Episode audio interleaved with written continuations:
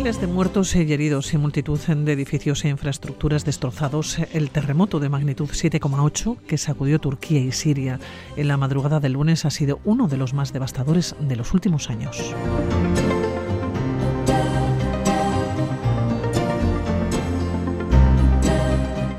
Un seísmo localizado en el sureste de Turquía, cerca de la frontera con Siria. Los equipos de rescate llevan toda la semana luchando contra reloj eh, para rescatar a las personas eh, que se han quedado debajo de los escombros.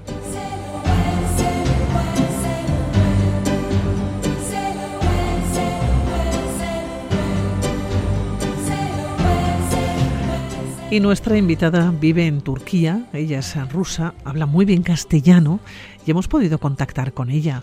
Ralina, buenos días. Buenos días, buenos días Pilar. Eh, Ralina, ¿dónde vives? Ah, yo vivo en Turquía, pero soy de Rusia. Pues vivo en Turquía y en una ciudad que se llama Van. Es muy cerca de Irán. Eh, ¿Dónde está situada? Ya nos dices, muy cerquita de Irán, pero ¿cómo está situada respecto al eh, lugar donde ha sacudido el seísmo, donde el terremoto? Estamos a 600 kilómetros de Kahramanmaraş, es la ciudad donde, mm, donde pasó todo esto. Y lo que está pasando ahora es terrible es que por la, por la mañana nos han dicho que ya hay más de 13.000 muertos.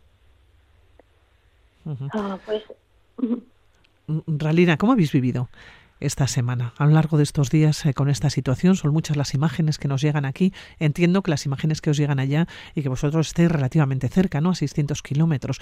Eh, ¿Cómo lo habéis vivido y cómo lo estáis viviendo?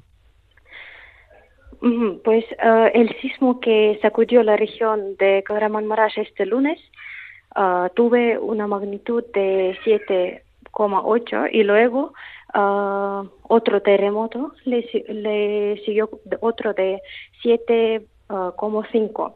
El primero nos sentimos y es que estábamos durmiendo por la noche, el segundo lo sentí, lo sentí bastante porque se movieron la puerta y las cortinas estamos a 600 kilómetros del centro, como he dicho, pero también lo sentimos en nuestra ciudad. Oye, ah. Ralina, las imágenes eh, que os llegan y sobre todo la información no que os llega a día de hoy, eh, ¿cuáles? Además de los miles ¿no? y miles de muertos, claro, hay mucha población eh, que se está movilizando y que se ha movilizado ¿no? para poder ayudar.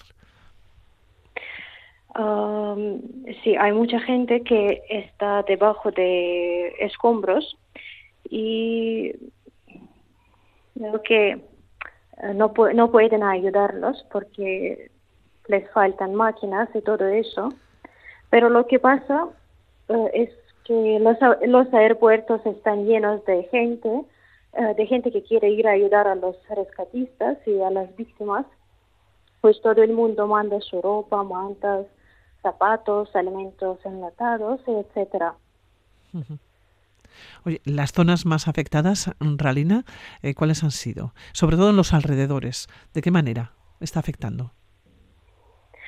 Ah, los edificios están rotos, hay mucha gente debajo de los escombros. Además, ah, es un terremoto muy grave porque se sintió en otros países cercanos y, casi en todas las ciudades de Turquía.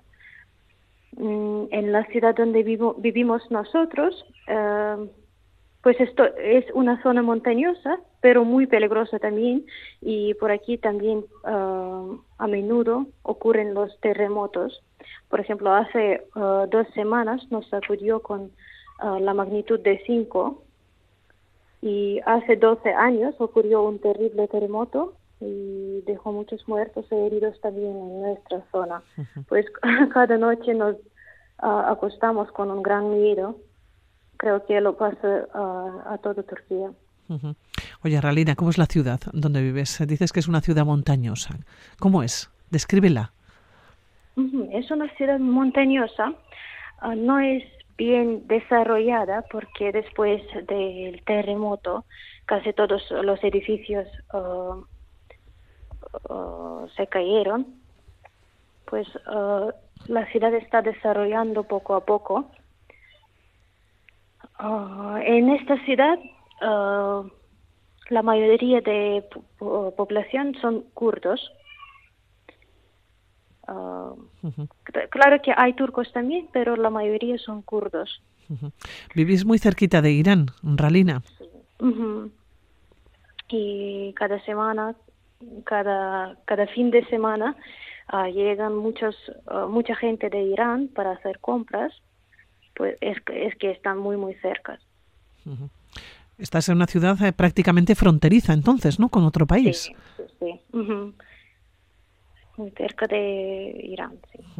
Oye, en esa ciudad, eh, en Ralina, eh, mm, ¿de qué vivís? Quiero decir, ¿cuál es, ¿cuál es la riqueza? No sé si es una ciudad o una localidad que pueda ser agrícola, que es industrial. ¿De qué vivís allá? Creo que la tierra que está en esta ciudad no, e, no está muy uh, muy buena para, para culturas uh, agrícolas. Pues no, no puedo no puedo decir que en Van hay mucho uh, casi no, no hay nada porque la tierra no está no está buena para hacer algo aquí. ¿Y la industria? ¿Hay, hay empresas, hay fábricas? Mm, no, Después del terremoto no, no queda nada. Hablamos de ese terremoto de hace unos años, ¿no? Que de alguna manera afectó también al, lugar, ¿no? Donde, vives ahora mismo. Eh, Ralina, ¿os ha transformado la vida? Hace unos años transformó la vida de la localidad, pero ahora tienes la sensación que estos días estáis haciendo una vida diferente. Después del terremoto. Sí. ¿sí? Sí, después de este lunes, eh, desde hace una semana, ¿estáis con una vida distinta?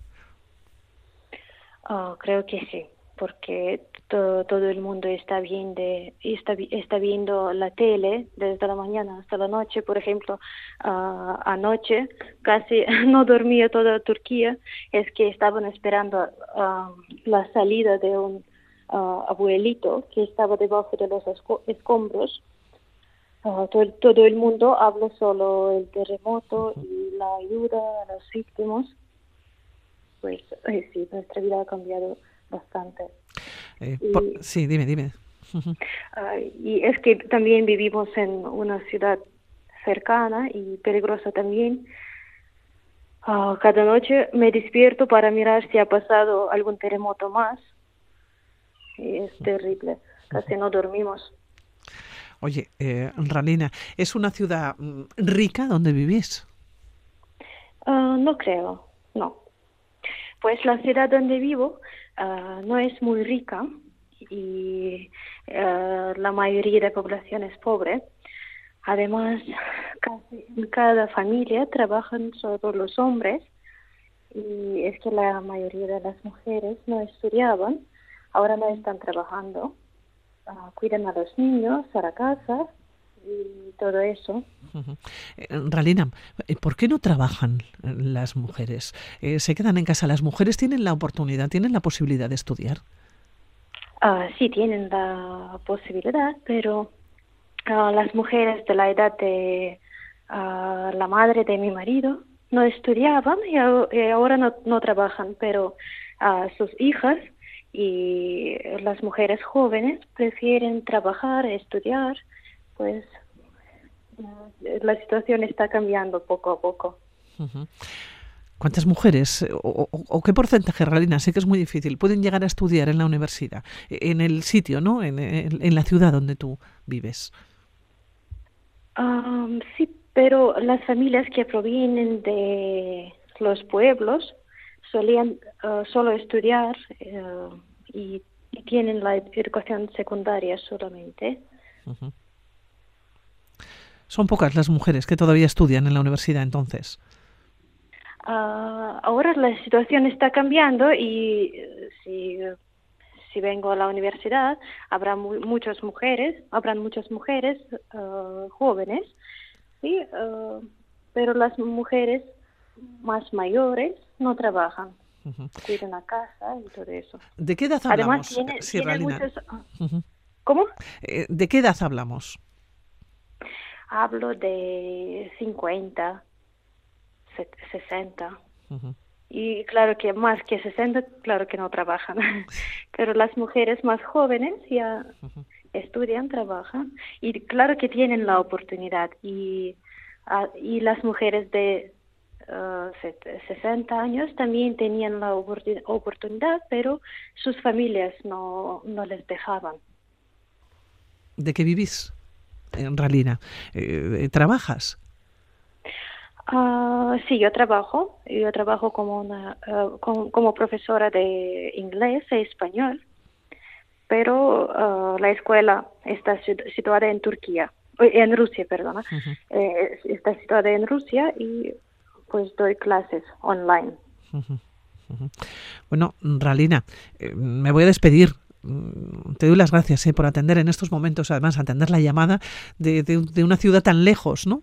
Como, como, la que vives tú y de una ciudad como, como Vitoria. Bueno, Ralina, que os vaya muy bien, que seguiremos desde luego pues, todas las noticias, todas las informaciones ¿no? que nos lleguen desde Turquía y que todo se tranquilice, ¿no? Espero que sí. nuestros mejores deseos, Ralina. Muchísimas gracias, por atender la llamada. ¿eh? Muchas gracias. Gracias, un abrazo. Y para usted también. Hasta luego, gracias.